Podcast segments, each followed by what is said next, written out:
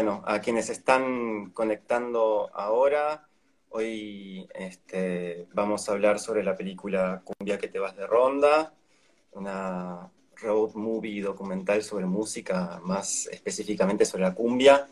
Eh, una película que recorre 10 países en tres continentes diferentes, tratando de responder la pregunta sobre qué es la cumbia, este, una pregunta bastante esencial, esencialista, podríamos decir.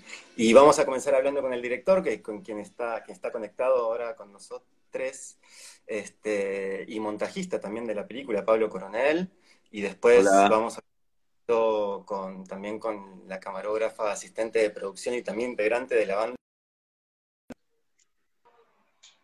nuestra querida amiga y compañera Natalia Tricina.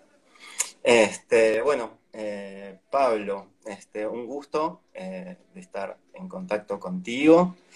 Y bueno, sos cineasta y músico argentino actualmente residente en Portugal, ¿verdad? Sí, hola, ¿cómo están todos? Vivo acá en Portugal hace casi tres años. Ah, mirá, ah, mira, justo tengo la, tengo cumbia puesta de fondo como para ambientar la cuestión y estaba mezclándose con el sonido. Bueno, este, bueno, eh, en principio preguntarte cómo estás y cómo, cómo estás atravesando este momento de pandemia allá en Portugal, este, lejos de, estos pagos. Bien, eh, yo estoy bien. Eh, en gran parte de mi vida en general transcurre en un clima de pandemia porque vivo mucho tiempo en mi casa, si no estoy editando, estoy tocando música, em, o sea, soy muy hogareño, entonces ahora lo único diferente es que hay un montón de gente alrededor mío sin hacer nada también, esa es la, única cosa extraña, pero estoy habituado. Em, estamos bien acá en Portugal, eh, es, un buen lugar. Em, y estoy más que nada dedicado a la música, hace un par de años ya estoy prácticamente viviendo de la música con dos proyectos de cumbia que tengo acá. Eh, y ahora estamos un poco mal porque justamente esa actividad quedó totalmente parada y había un montón de conciertos y, ya festivales programados y no, bueno, no hay. Entonces, no sabemos cuándo van a volver. Bueno, la parte más financiera está complicada, pero, pero estamos bien, estamos bien. Y, voy a hacer una pregunta así como muy específica tal vez, pero por ejemplo, tanto con la música como con el cine, y lo tengo entendido que mm. por ahí en lugares de, Europa por ahí se, reactivó como cierta pequeña, de, una manera como muy, muy pequeña como la actividad, digamos, se abrieron algunos cines, ahí como, por lo menos vi ciertas imágenes de gente como muy distanciada, etcétera. No sé si, si eso será el caso de Portugal o, no. Sí, empezó ahora, eh, el primero de junio empezaron a abrir algunas salas de cine.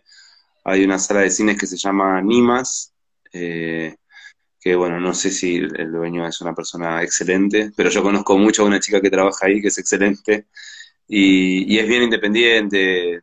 Hace poco me, eh, me invitaron para, para ver una película de Benders y hace poco, digo, el año pasado y yo no, no, podía, ya la había visto, que es una que se llama Lisbon Stories. y, y, cuando termina la, la, la, función, me mandan una foto que está Benders ahí charlando sobre la película. Y fue tipo, ¿cómo está Benders? Nadie me dijo nada que iba a estar Benders. bueno, eh, en esa sala me enteré que, que ahora para principios de junio empezaron a tener otra vez funciones eh, pero bueno, yo creo que acá está creciendo de vuelta la cantidad de contagiados. Entonces, no sé cuánto se va a avanzar, no sé. Es, un delicado equilibrio entre la salud y la economía, al fin y al cabo, porque lo deciden los gobiernos, qué se puede y qué no, y cuándo. Así que bueno, se está abriendo un poco el juego y no sé bien cómo va a ser el futuro próximo. Bien, bien, bien, bien, bien. Bueno, vamos a arrancar con, hablar de la película. Este, es tu segunda película, ¿verdad? Este, Cumbia que te vas de ronda, pero tiene película previa, ¿no? Que, es eh, Cumbia de la Reina, que siento como una especie de precuela para mí, ¿no? Este, mm. No sé, si, si querés podemos empezar por ahí, que, que de alguna manera este, siento que es como una especie de, punto de impulso para, para lo que viene este, después, ¿no? Cumbia la Reina. Eh, es gracioso porque esta película, Cumbia que te vas de ronda, nace tres años antes de Cumbia la Reina. Porque yo más o menos allá por el 2010 empiezo a tener como eh, esa conciencia de que la cumbia es un fenómeno latinoamericano y que es sumamente eh, propagado por los distintos países y adoptado por las distintas culturas, reformulado, como un, un, género que, no sé, pasa a ser parte de tu vida, no es que tenés ahí un inmigrante de otro lugar y bueno, te, lo adoptas directamente y, la cumbia te adopta también. Eh, investigaciones un poco intensas, no sé qué, y después, eh, hablando con un amigo productor, el Ezequiel Joffe de la Granja Cine, me dijo, bueno, tú estás en todo ese viaje, vamos a hacer una película de Argentina, que todavía no filmaste nada, y, que pueda andar bien. Eh, bueno, y ahí hicimos una, hicimos Cumbia la Reina, más, eh, fue como una pequeña mini investigación de lo que era el pantallazo latinoamericano de la cumbia. Es como un, subcapítulo. Y después acabé Cumbia la Reina, que se estrenó en 2015, y, seguimos trabajando en este guion y lo seguimos desarrollando ya, bueno, a los niveles a donde llegó, que era mucho más de, lo que para el 2015 pensamos que iba a ser esta película. Eh, así fueron un poco las vueltas. Por ahí eh, está bueno eh, contar que, es una película que trata, en principio, digamos, de, de, preguntarse por, por la cumbia en Argentina, ¿no? Trata sobre seis décadas de cumbia en la Argentina. Sí sí, básicamente. Sí. Eh, no, básicamente es eso, es, como el, estudio desde, desde, que la cumbia llega a Argentina y bueno, cómo fue desarrollándose. Mismo no solo es un fenómeno que, es de país en país, sino de Argentina, como en otros países, tiene también sus propias mutaciones y va de provincia a provincia, es, es sumamente transhumante y mutante. Eh, y básicamente está contada más por, por eh, anécdotas y, por testimonios de protagonistas. Eh, digamos, yo mucho no me involucré ni delante de cámara, sino fui más organizando la información, buscándola, investigando, pero también quise que esa película se contara por, por los protagonistas que, que son partícipes del, documental. Claro, y de alguna manera esto fue lo que, lo que dio el impulso, digamos, para hacerse esta pregunta, digamos, un poco más eh, más amplia, ¿no? Como, como la idea. porque bueno, eh, eh, como lo siguiente que te quería comentar es que de alguna manera la película da como su punto de inicio desde la pregunta por, por la cumbia, digamos, por, por, el origen de la cumbia. ¿Dónde nace esa inquietud para vos? Y esa inquietud nace eh, con, una banda de cumbia que yo, no, de cumbia no, de ritmos latinos que tenían en el 2008. Y, y ahí teníamos una cumbia que la, era muy solicitada entre todo el público, un público súper independiente, under, yo me acuerdo de una fiesta en un living de una casa muy grande, esos son recuerdos a ese nivel. Y, y ahí fue tipo como, va, toda esta gente no, no curte cumbia y yo tampoco, era más una canción y de repente es, mismo el motor de la fiesta finalmente. Y ahí empecé tipo, a, investigar sobre mí mismo y darme cuenta que desde chico mis papás estaban siempre escuchando vinilos y el folclore nunca me pegó, el tango tampoco, mi mamá que tiene una pata portuguesa también el fado y no sé qué. Y con la cumbia era lo único que negociaba con ellos. Con cinco o siete años era como, ah, esa música tiene su, no sé, me, me deja hacer de alguna manera. Y entonces me di cuenta que la, música, la cumbia, había estado siempre ah, metiéndose en mi vida. A los 15 años también hacíamos compilados con cassettes para divertirnos. Porque sí, yo escuchaba heavy metal o funk o música clásica, no, no me hacía cargo de que escuchaba cumbia nunca. Y para aquel entonces, fin del 2000, 2008, 2010, eh, fue que, empecé tipo a tener esa, empecé a, empezar a ver a la cumbia no como un género musical, sino como otra cosa. Y de ahí también eh, la pregunta de qué es la cumbia finalmente, entonces, porque no, la podemos encerrar en ningún género porque ya muta y se transforma en otra cosa con otros códigos, o sea, si bien tiene, no sé si reglas, tiene como un, un sentir que siempre es, es, igual o parecido en las diferentes cumbias, a, nivel interpretativo a nivel de timbres o instrumentos o formaciones de bandas, ha, ha hecho lo que quiso y sigue haciendo cualquier cosa de nosotros. Somos unos pobres esclavos. Bueno, es súper interesante lo que contás, porque, porque de alguna manera, no sé, después de ver la película yo tuve la sensación de que, digo, la, pregunta por el origen de la cumbia es, es, de alguna manera como hablar de migración, hablar de movimiento y de encuentro entre culturas.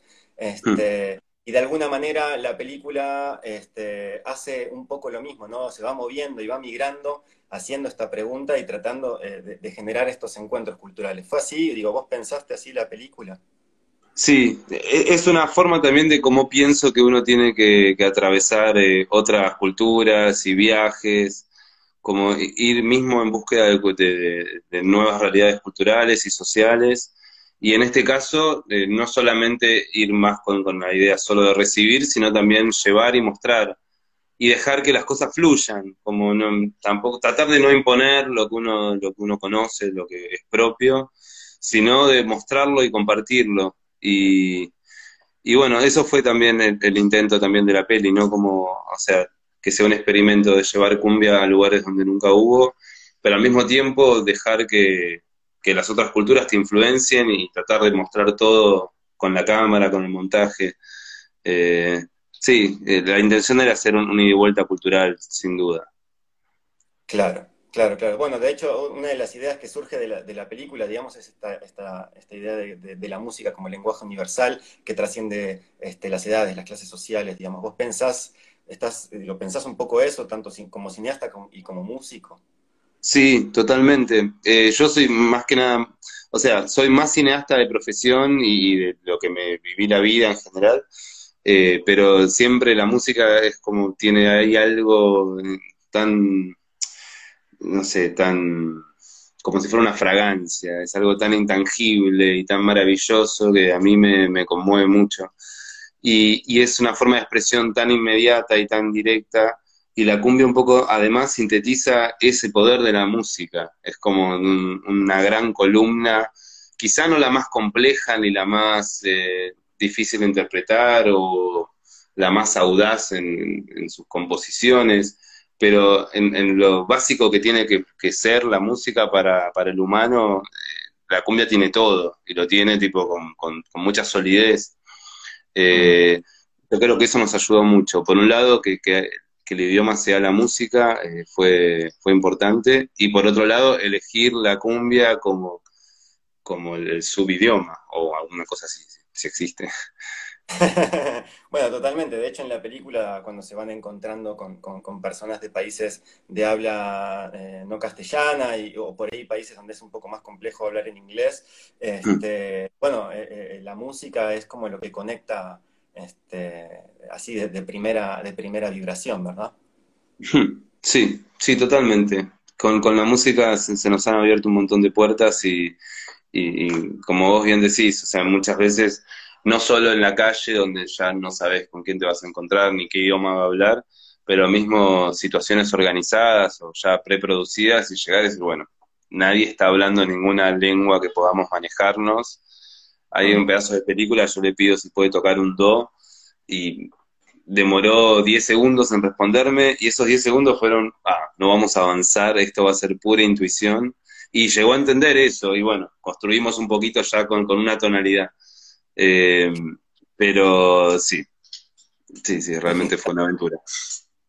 Bueno, voy a recordarle a, las personas que están eh, metiéndose ahora al vivo que estamos hablando con Pablo Coronel, director y montajista y quién sabe cuántas cosas más, músico, todo en esta película eh, colaborativa y colectiva que hicieron que se llama Cumbia que te vas de ronda quería hacerte, bueno, primero alguna pregunta sobre eh, la investigación. ¿Cómo fue el periodo de investigación? Si la, investigación fue más bien de la película, ¿fue escrita o fue también audiovisual?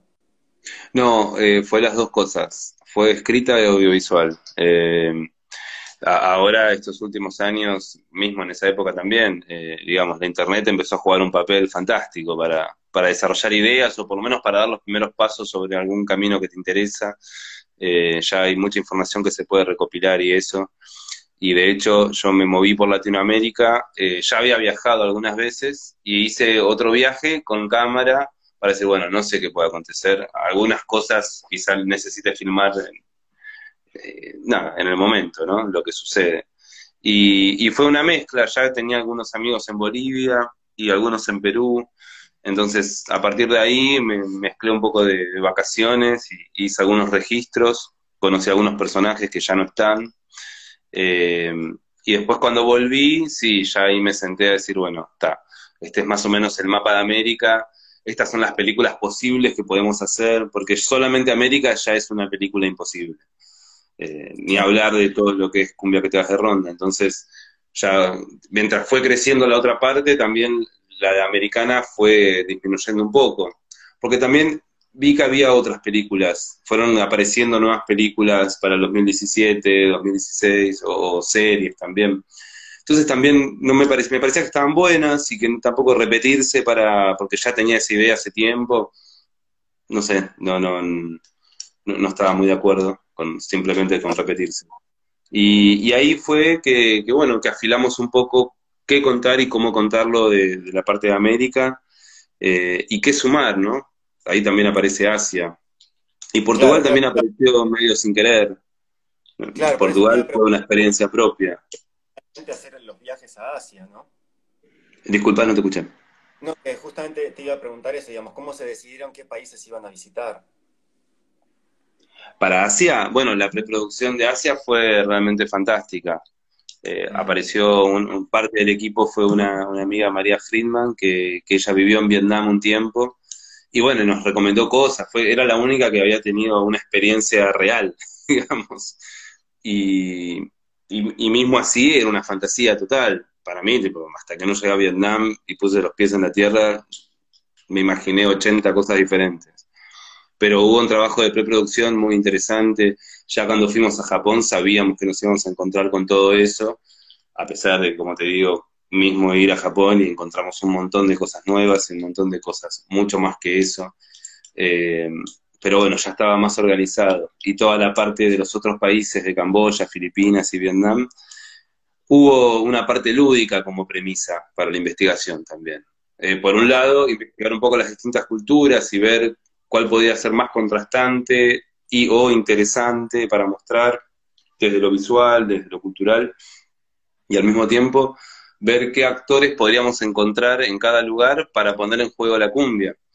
Porque tampoco que sea solamente ir a tocar a la calle y bueno, y ver al pobre humano que, al transeúnte que se nos cruce, a ver qué, qué experiencia tenía. Eso era parte, siempre teníamos esa posibilidad pero los otros, los otros juegos, las otras escenas que fueron armándose eh, vinieron de esa misma preproducción. Yo con los hip me tuve sueños, tuve fantasías de cualquier cosa. y después cuando los conoces, tipo son tus amigos del barrio, ahí de Caballito, o de acá de Portugal, del barrio donde vivo. Es como hay una nos invitaron a comer, después fuimos a la casa, nos dieron una comida para todos gigante. No, no, gente, eh, encontramos un montón de, afinidad y un montón de, pequeños hermanos y hermanas en, este viaje. Claro, Pero así un poco...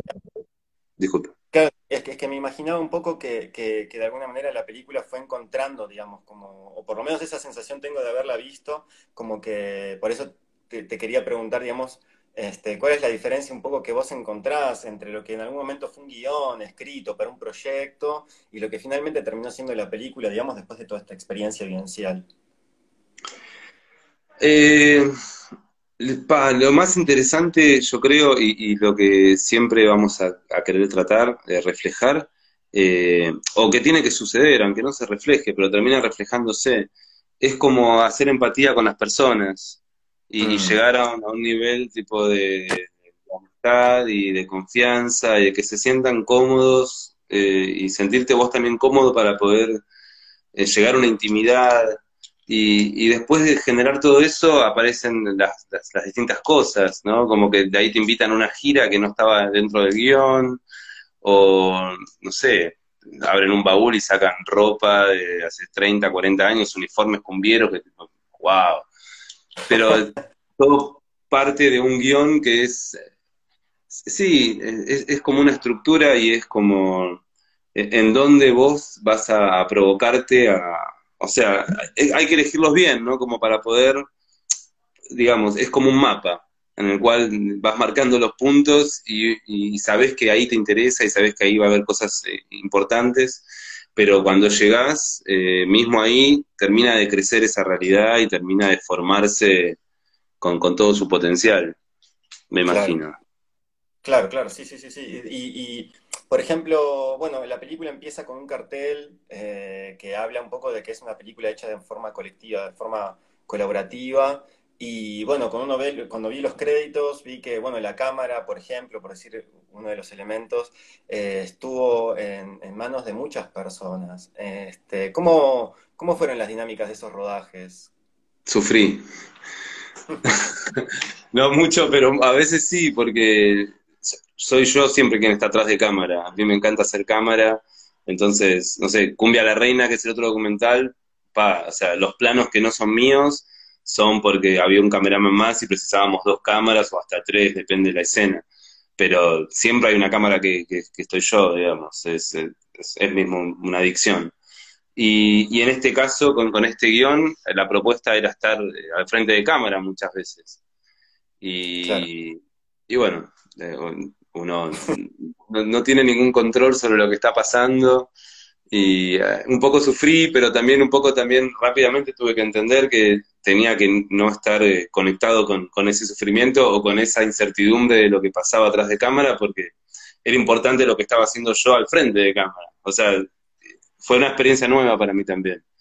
Claro. y, y, sí, y hay muchos recitales también de la parte de, hay, mucha gente que me ayudó a hacer cámara en Portugal porque, digamos, show a show empecé a ver que, eran recitales muy grandes y con mucha gente y había un feedback con la gente portuguesa que no tiene ni idea de cumbia, así como, o sea, no, no, la, no la baila por, culturalmente ni, nada, la baila porque le gusta eso que suena.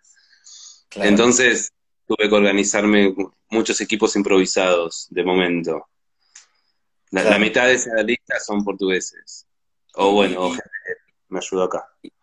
Tengo, tengo, y, tengo una curiosidad de, preguntarte, digamos, cuánto tiempo duró el proceso de la película. Digo, ¿se viajó, se filmó? ¿Fue por etapas? ¿O, filmaban, montaban? O... No, no, fue, digamos, la preproducción y, algún, y algunos rodajes eh, aislados en Latinoamérica fueron eh, en el 2012, por ahí. Empezamos ya a, a diseñar un guion tentativo y empezar a, buscar algunos personajes y bueno, algún viaje mío trayendo un poco de material, ir conociendo a los actores.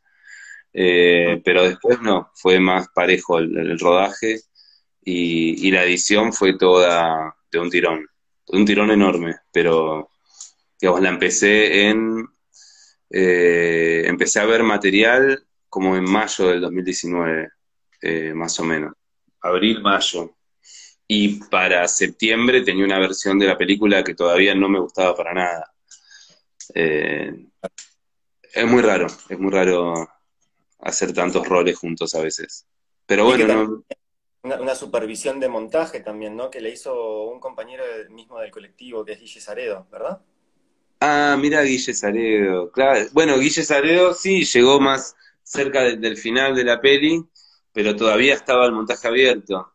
Y, sí, él, tiró algunos tips así de cosas que, les pareció que estaban de más o, escenas que si bien mostraban un montón más de color y de subescenas dentro, digamos, otras locaciones, otros momentos, terminaba de perder potencia el, momento en sí, digamos, terminaba dilatándose y es fundamental.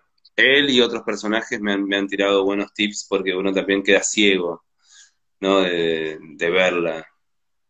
Claro, sí, sí, es muy difícil, sobre todo, digo, siendo director y también, bueno, de alguna manera como uno de, los protagonistas, de los protagonistas de la película, este, estar delante de cámara, estar atrás de cámara, dirigiendo, montando, escribiendo, es como haciendo música, bueno, es como, es como mucho, suena mucho, suena complejo y, y bueno, este, Nada, te iba a preguntar, bueno, ¿cuántas horas de material hicieron? Porque me imagino que debe ser, digo, cuando y hay como digital, 20 horas más o menos. Uno tiene, claro, como un montón de posibilidades de registrar, eh, casi sí. infinito. Sí, sí, no, es que yo fui armando o por países o, por temáticas o juntando todos los shows y era infinito, infinito. Y hay escenas que me costó muchísimo sacar porque ya estaba totalmente enamorado y me encantan esos personajes y esas músicas. Pero bueno, hubo... Nada, ahí los productores también me ayudaron bastante a tener un par de ojos más. Igual para mi próxima película quiero organizar sí o sí tipo un un acabado de, edición y un mes de no edición mínimo. Y volver a ver la película, tener más un mes, quizá, o más 15 días. Es un proceso que, que en esta lo, lo conseguí tener, pero sobre la hora, porque también vino el, el Bafi. Bueno, es que también uno es así, o sea, las cosas, los tiempos después no los puedes manejar. Claro, claro, que tiene que ver, bueno, por ahí con las responsabilidades de producción. sí, sí, es una aventura. Y hablando de la producción, eh, tengo también la curiosidad de cómo se produce una película que de alguna manera es, una especie, para mí suena a superproducción, poder viajar por 10 países. ¿Son 10 o son 11 al final? Eh, son 10, yo creo que son 10, tenemos que hacer la cuenta, pero um, igual no, o sea, por ejemplo, Brasil es un país que está, que figura, pero aparecen unas imágenes al final, porque eh, no, no, pude incluir, o sea, el, clip final tiene como muchos protagonistas que, se quedaron afuera, eh, porque no, había espacio para todo el mundo, lamentablemente. Y aunque sea quería mostrarlos un poquito y mostrar un poco el color de ellos, y entonces Brasil creo que figura como lista, pero bueno, son imágenes del final nada más. De paso aprovecho y les mando un saludo a Academia de Berlinda. Si quieren chequear, hay unas cumbias brasileras muy buenas, de hace un tiempo ya. Eh, ¿Cómo fue la producción para todo eso? Mira, yo también me sorprendí, porque cuando nos sentamos a charlar con Nico y con, con Analía, eh, en los primeros pasos de, empezar a armar la producción en serio y buscar recursos y financiamiento, bueno, estaba la hipótesis esta de, ir a Asia.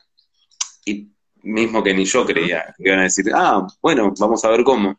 Pero esa fue como la respuesta y fue tipo, ah, ok, se puede. Bueno, vamos para adelante.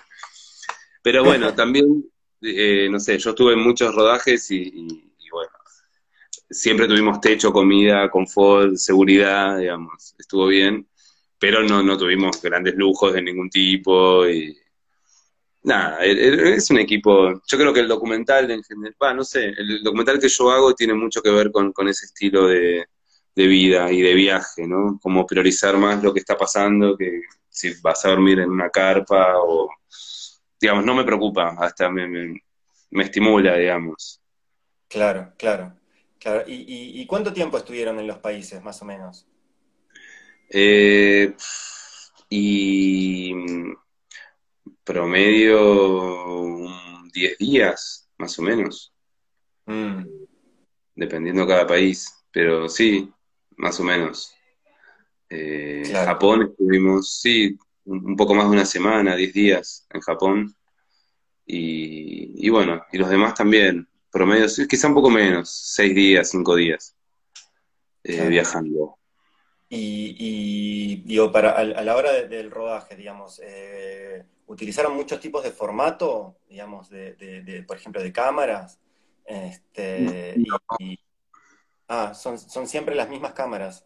Siempre la Sony y muchas veces eh, está una DSRL mía, una Canon, y que bueno, que también tiene que ver con registros más antiguos, que digamos, después no los pude conseguir ni los iba a conseguir, así que son válidos y, valiosos. Eh, eso en cuanto a cámara. Y después en cuanto a, luces, nada, muy austero. Yo intento siempre también como no modificar mucho los espacios, ¿no? Como que el, entrevistado esté en su casa y que siga siendo su casa.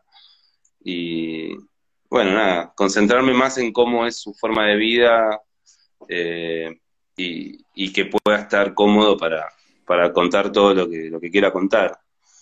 Eh, y en eso me parece que un equipo chico y, mientras menos eh, aparatos uno tenga, me parece que se consigue mejor esa confianza.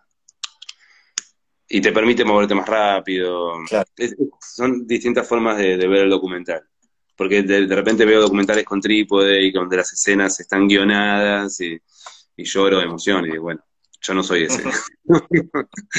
Está bueno que exista esa persona, yo y otros.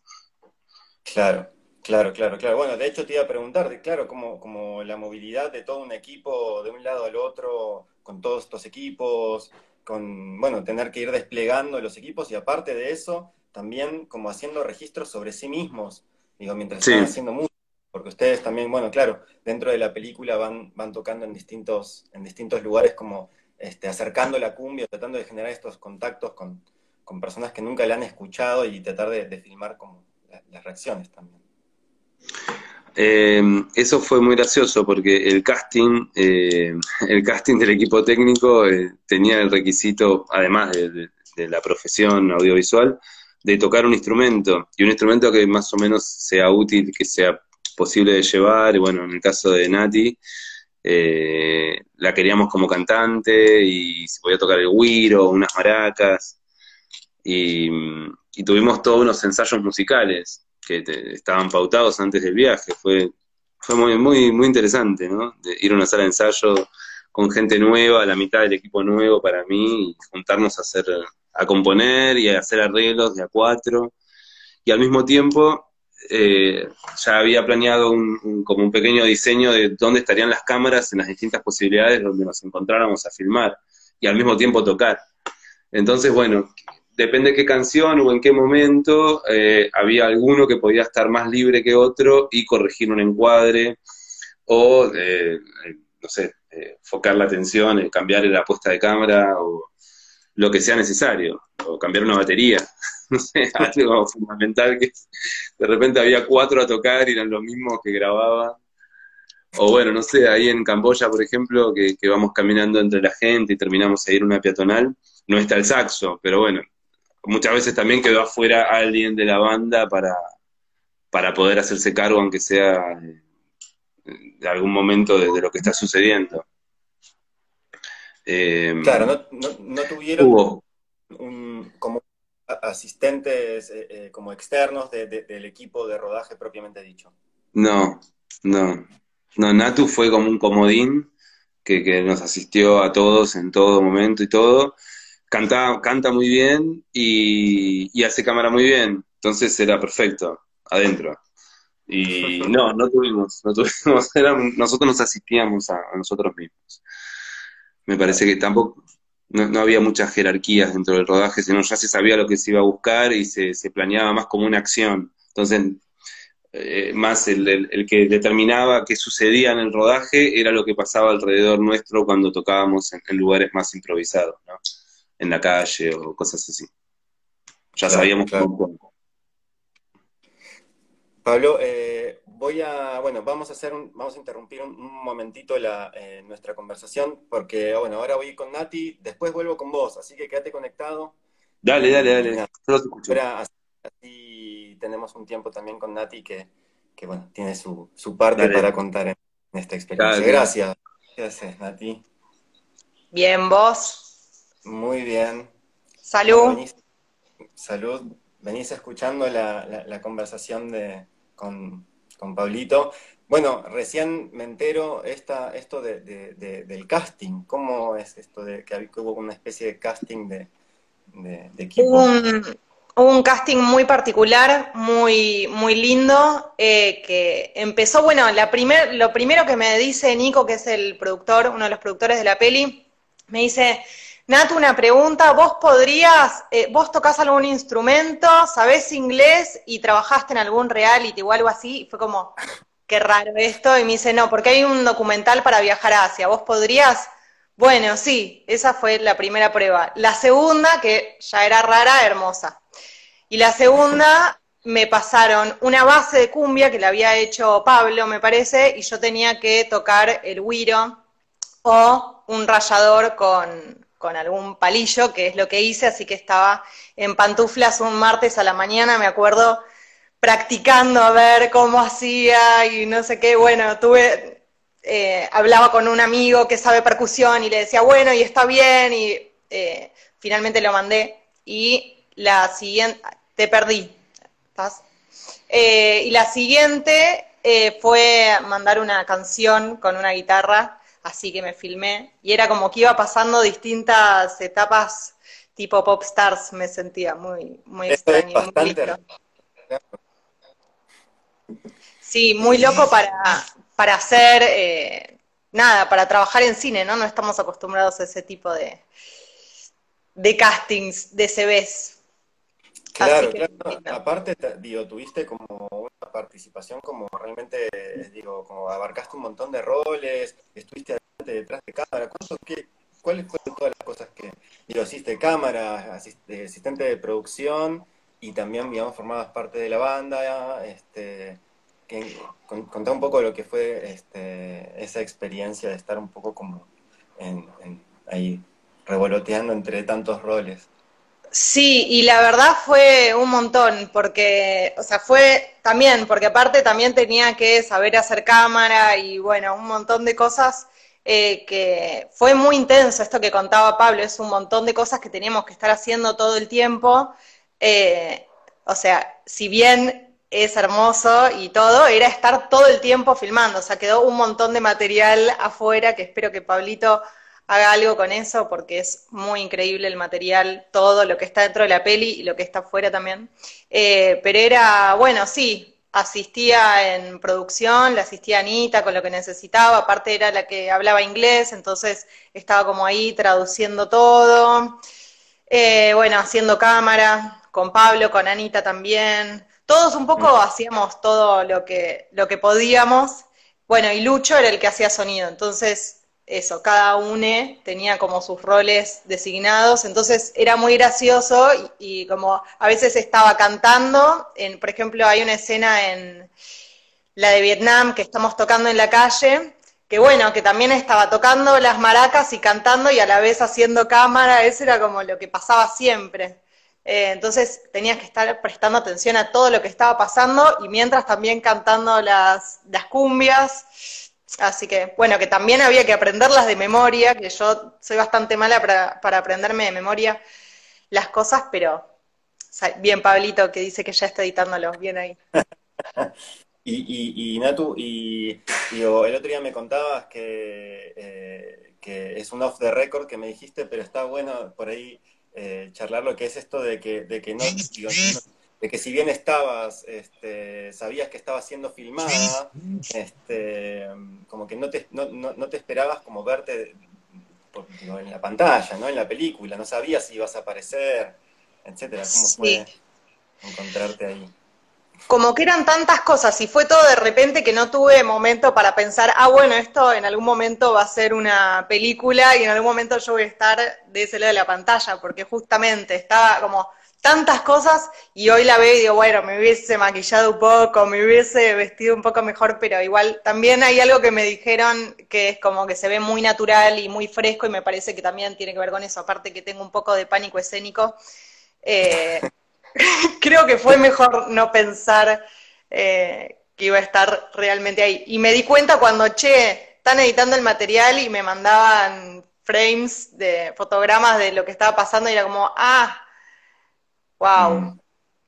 Así que. Este, y, aparte de que están pidiendo acá, eh, nuestro público está pidiendo que cantes y que, hables de la decisión de tocar descalza. Este, sí, me hicieron eh, varios comentarios sobre eso, pero debo decir que en Asia muchos, casi todos se descalzan, están todos descalzos como hoy hacemos que dejamos los zapatos afuera, en Asia ya lo hacían de antes. Mm.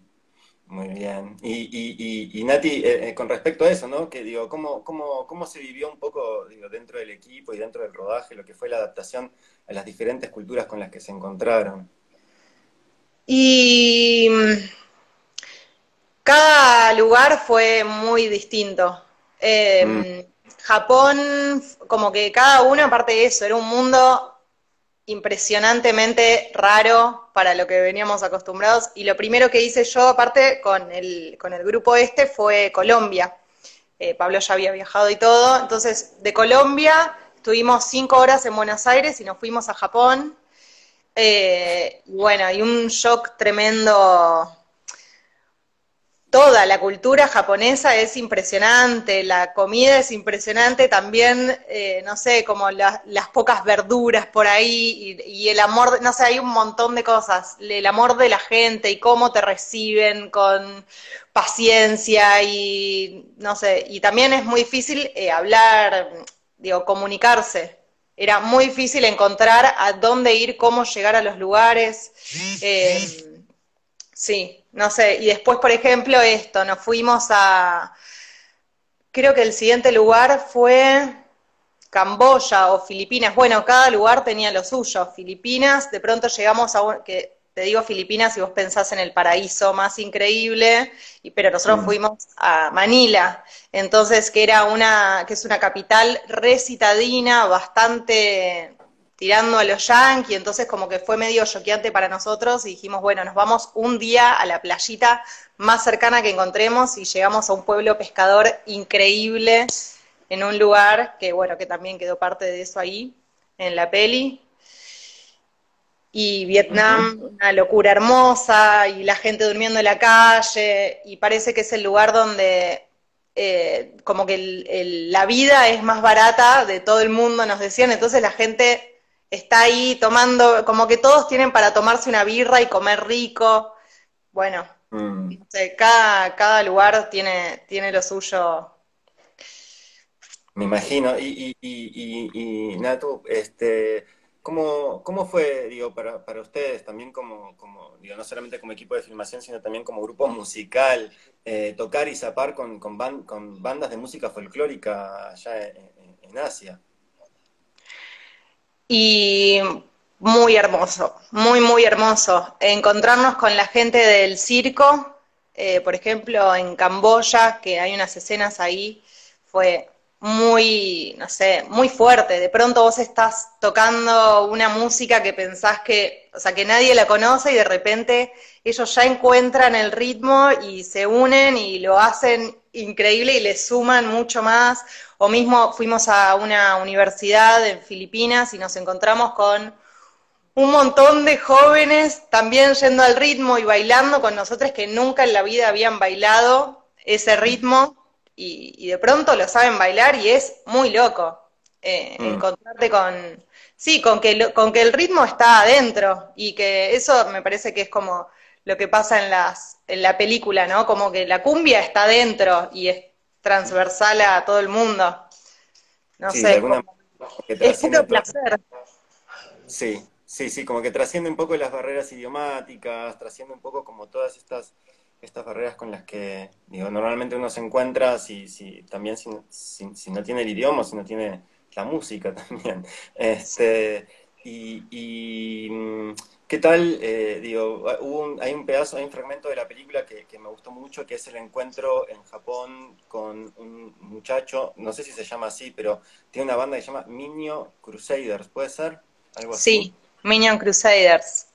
Este, Crusaders.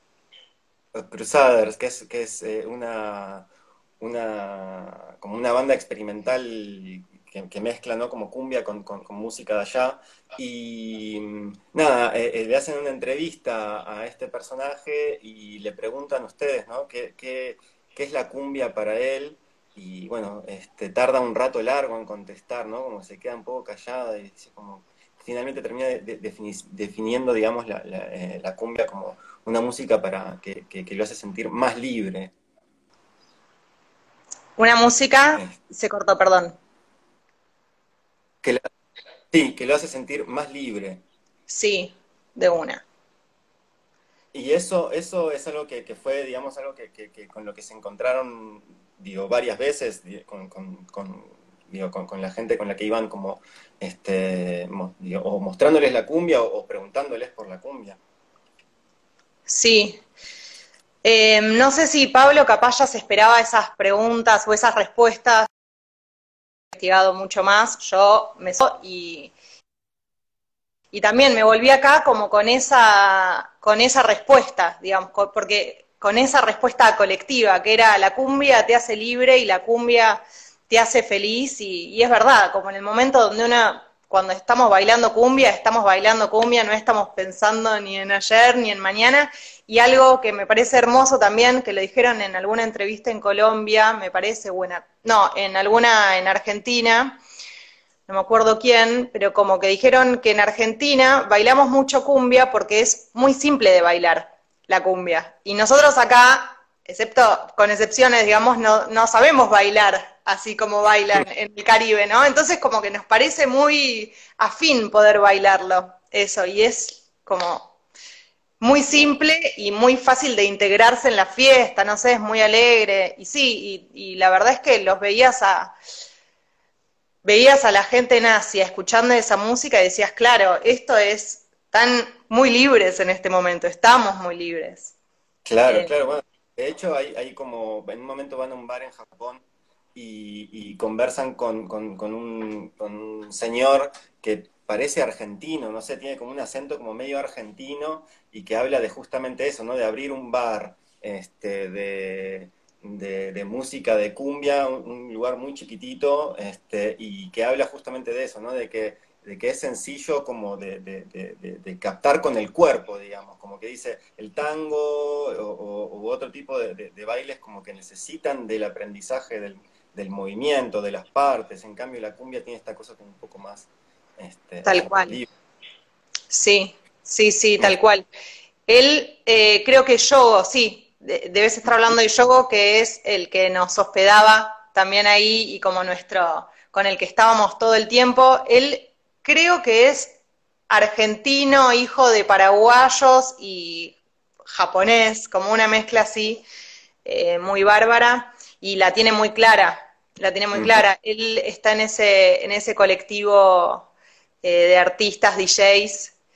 Bueno, algo muy, muy loco es que, por ejemplo, estaban en Asia o en Japón, esta gente estaba muy emocionada con, por ejemplo, Bersuit Bergarabat, o, como que de pronto eso, todo, y lo bailaban con una euforia y con y mucho entonces muchas veces por ahí la cumbia más les venía como por esos lados, más por el, por el ska o por así como por de hecho fuimos por ejemplo a un recital en Japón y bailaban un ska y en el momento de descontrolar, porque en Japón son, o sea, todo es muy rígidos, ¿no? En general, como que ves mucho gris, mucho la gente con el celular, poca risa, poca charla en las calles, y de pronto los veías en, escuchando música y se ponían a bailar de una forma descontrolada que era claro, todo, esta, todo esto que lo tienen tan reprimido, esto es lo que pienso yo, ¿no? Como todo tan guardadito, de repente escuchan música y la pueden sacar y es hermoso. Claro, claro, claro, claro. Chenatu, voy a acá activar las preguntas porque, eh, bueno, eh, acá eh, nuestro querido Paul Aparo nos pregunta, ¿qué es ese lugar con los botes? Ah, el lugar de los botes. Eh, el lugar de los botes es en Camboya, eh, en un lugar que fuimos, que ahora no recuerdo el nombre, pero que hermoso, es eso que vemos, es como una aldea flotante, eh, y nos encontramos con todo eso medio sin saber bien qué iba a ver, y de pronto nos encontramos con esa aldea, aldea, no sé cómo, cómo será, y bueno, y también pueblo de pescadores y nos encontramos con un montón de mujeres y con sus hijos y bueno, eso que vimos y nos pusimos a tocar y fue un atardecer tremendo y las mujeres muy felices, como muy, muy lindo. Se transmite eso en las imágenes de la película realmente. Sí. Este, y, bueno, otra pregunta de nuestro querido Paul Paro, que es como realizadora, ¿qué, te llevaste, digamos, de, la, de la experiencia? ¿Qué me llevé de la experiencia? Y que es posible que estas, estas locuras en el cine son posibles y que, y que hay que animarse, como hay que animarse a hacerlas como Pablo, como un montón, no sé, como que está ahí, es solamente decir esto se puede y finalmente las puertas se te abren y, y siento que es como mucho más accesible de lo que algunas veces pensamos y que, y bueno, y que hay que ponerle un montón de esfuerzo, pero que finalmente no sé, tiene, tiene este resultado que es algo muy hermoso y que, y que pienso que es esto, como, no sé, cumplir un sueño de, de viajar, conocer todo esto y, no sé, pienso eso, que es posible. Claro, claro, sí, bueno, viajar y filmar, yo también creo, opino algo, algo parecido, viajar y filmar es como un estado muy hermoso de las cosas. Em, y, como que uno diría, uno diría capaz, bueno, no, es imposible, no sé, esto que contaba Pablo. Bueno, en el primer momento donde él planteó Asia, capaz pensaba que era imposible y de repente le dicen, bueno, dale, no sé, es como, bueno, simplemente tener las ganas y ponerte el proyecto al hombro y hacerlo. Claro, sorprendí. Claro. Sí, y eh, eh, bueno, Nati, eh, muchas gracias, ya estamos muy cerca de terminar, tenemos que volver con Pablo. Este, un laburazo hermoso, cámara, Natu, hermoso, y bueno, y también delante de cámara ahí con el, con el grupo. Gracias. Gracias. Y, bueno, te, quería preguntar si por ahí tenías bueno, algún instrumento cerca, si tenías ganas de hacer algo de música, este, si te dan ganas.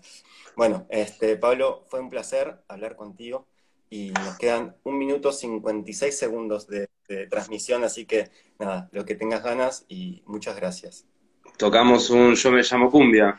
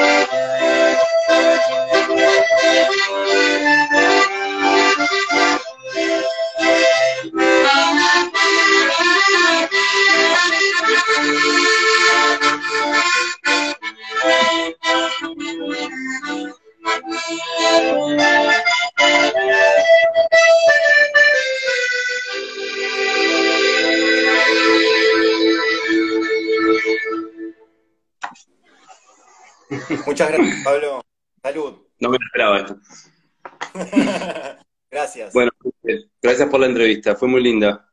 Muchas gracias, fue un placer.